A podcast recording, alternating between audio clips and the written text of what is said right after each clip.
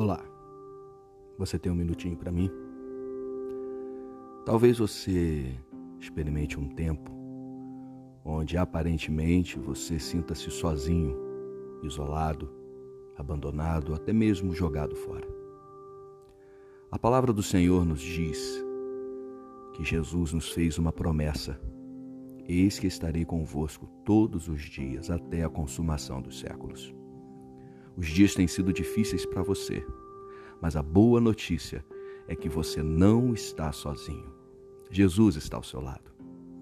Às vezes você não ouve, às vezes você não sente, mas a mão dele tem guiado a sua vida e há de continuar guiando todos os dias.